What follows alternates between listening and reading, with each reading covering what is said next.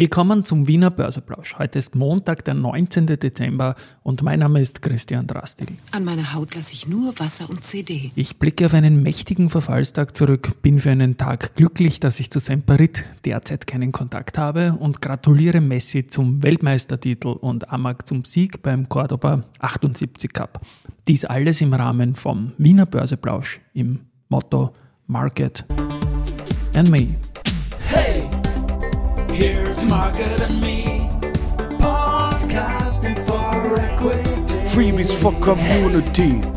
Den Zeitgeist, ja, ein Modethema, Modethema, Modethema. Ja, die Börse als Modethema und die Dezemberfolgen des Wiener Börseplausch sind präsentiert von Wiener Berger und Firesys. Ich bin müde, ein Börse Social Magazine auf der Last Mile, dann musste ich natürlich WM, WM, WM schauen. Und ja, auch am Markt tut sich natürlich jetzt momentan wieder sehr viel. 6.494 Punkte äh, macht der ATXDR momentan aus, 0,59 Prozent stärker als am Freitag.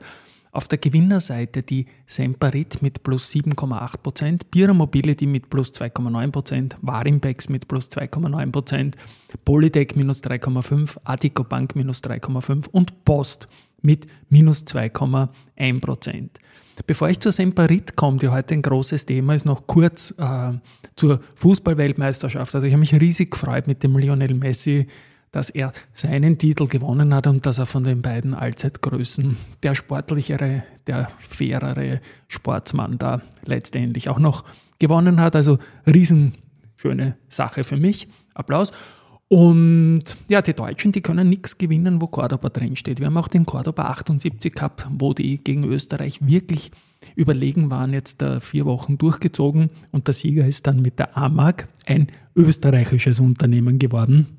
Und das freut mich natürlich sehr. Im Finale wurde die E.ON dann noch im letzten Moment geschlagen. Heute am Abend wird es noch einen, einen Wochenpodcast Sportwoche geben, wo noch stärker in Richtung WM gemacht wird. Aber mit der AMAG, wie gesagt, ein österreichischer Sieger.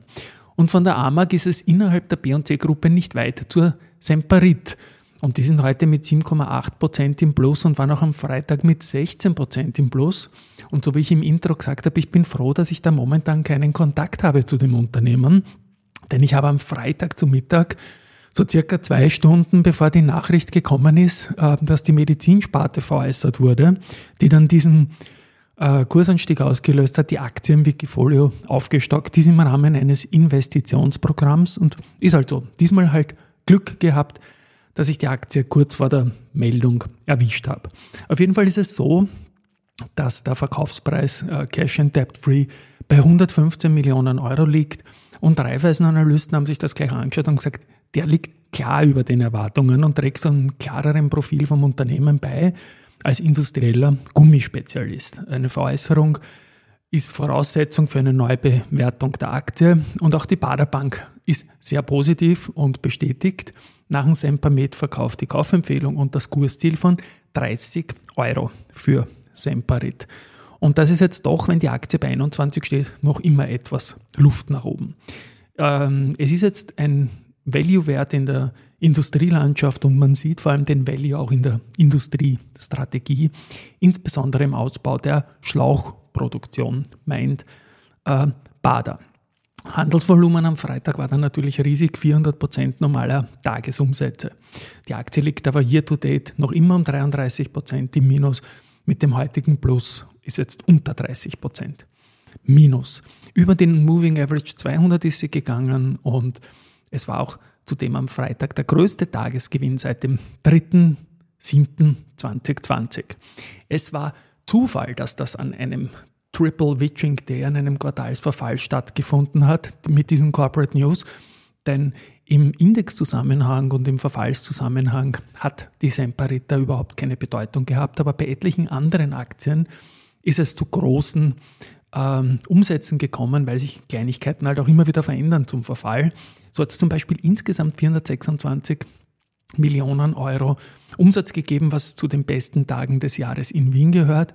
Eine Balfinger hat 736 Prozent von normalen Tagesumsätzen gehabt, eine CH Immo 480 Prozent, Semperit, wie erwähnt, die 400 Prozent. Event 256 Prozent, Wienerberger 247 und UBM 232. Also deutlich mehr Umsatz als sonst. Und bei der CA Immo ist es auch so, die haben vorige Woche relativ stark verloren und die starten jetzt als gute Reaktion darauf ein weiteres Aktienrückkaufprogramm. Volumen ist bis zu 2 Millionen Aktien, das entspricht 1,9 Prozent vom Grundkapital. Das Rückkaufprogramm beginnt frühestens am 23. Dezember, also noch in dieser Woche, frühestens wie gesagt, müssen es nicht, und endet spätestens am 3. November 2023. Ja, dann hat die CA immer auch noch Mitverträge abgeschlossen im Frankfurter Bürohaus One und in Summe ist es so, dass die Aktie heute zu Mittag jetzt trotzdem noch ein bisschen schwächer liegt bei 26,40. Gut, heute ist auch noch ähm, ein Tag, der 19.12., wo einiges in den Geschichtsbüchern steht.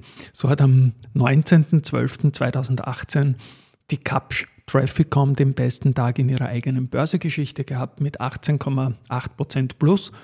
Und am 19.12.2008 hatte die S-Immo ihren schlechtesten Tag in der Börsegeschichte 31,03 Prozent minus. Und das führte auch zum Low der SIMO-Aktie bei 1,6 Euro an diesem 19.12. im Jahr 2008. Und die UBM hat am 19.12.2006 eine Serie beendet. Sie war 1559 Tage davor über dem Moving Average 200, aber die hatte damals auch noch ein sehr erratisches Börseleben vor 15 Jahren ist erst jetzt in den vergangenen Jahren da zu einer unter Anführungszeichen normalen Aktie geworden. Ja, weitere News jetzt. Äh, Verbund und Borealis, die OMV hat auch da eine Stromabnahmevereinbarung mit einer Laufzeit von 10 Jahren unterzeichnet. Damit soll die Versorgung vom Borealis Standort in Schwächert ab Jänner 2023 mit Strom aus Wasserkraft sichergestellt werden. Die Liefermenge von 220 Gigawattstunden aus erneuerbaren Quellen ist vergleichbar mit der Menge an, an Energie, die benötigt wird, um 50.000 österreichische Haushalte ein Jahr zu versorgen. Verbund wird den Strom aus zwei seiner österreichischen Wasserkraftwerke an der Donau in Aschach und Abwinden Asten liefern. Dann gibt es noch Aktienkäufe und zwar RWC Asset Management mit Sitz in London hat bei Adico aufgestockt von 4,01 auf 5,05 Prozent. Gemeldet wurde das äh, jetzt und soll per 16.12. passiert sein. Gut. Und abschließend noch Research. Semperit hat die Medizinsparte veräußert. Da gibt es Research dazu, habe ich ja schon genannt, die Baderbank mit 30. Ähm, Goldman Sachs hat Valneva mit neutral und Kursziel 8 Euro. JP Morgan hat die erste Group mit Übergewichten, erhöht das Kursziel von 37 auf 39. JP Morgan hat auch neutral für Raiffeisenbank International und geben ein Kursziel von 16,8 auf 17,7. Und auch bei der BAWAG bleibt JP Morgan gleich. Dort ist man auf Übergewichten um ein Kursziel von 76 auf schon 80 Euro.